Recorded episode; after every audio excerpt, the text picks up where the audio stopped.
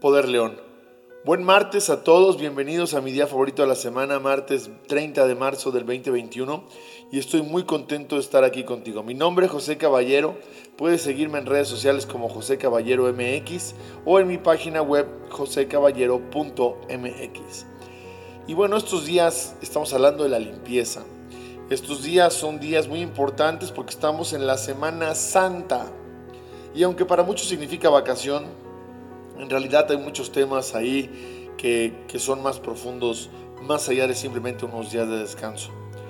Eh, en los días anteriores estuvimos hablando de esto, en las reflexiones anteriores, y justamente ayer lunes habla de un tema muy peculiar en el cual tenemos esta, esta vivencia de Jesús en un comportamiento no común, no frecuente de él, donde siempre se muestra como en esta manera muy amable, muy bondadosa, eh, siempre tranquilo, pacífico, pero tenemos de él esta, esta parte bíblica en donde él, eh, digamos, se molesta entrando al templo viendo que había y que estaban haciendo negocios y, tratos y había otro tipo de cosas con lo que en realidad tenía que haber sido de origen y, llegó molesto aventando lo que había y, literalmente estaba desechando, limpiando, porque para, para él era importante ese templo.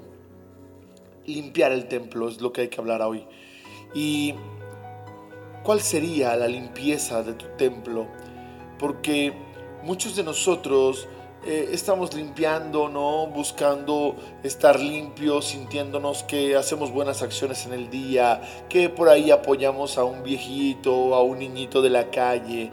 A veces sentimos que nos estamos limpiando y nos estamos purificando al estar en contacto con nuestros seres queridos, con decirle a la gente a nuestro alrededor que los queremos, que los amamos, buscando inclusive no pecar dentro de lo que para las personas esto signifique, pero en realidad la limpieza no basta con eso.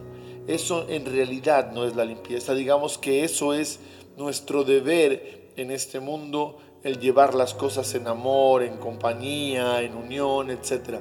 Pero la limpieza verdadera está cuando cada uno de nosotros abrimos nuestros corazones a recibir el amor de Dios, a entregarnos al amor de Dios.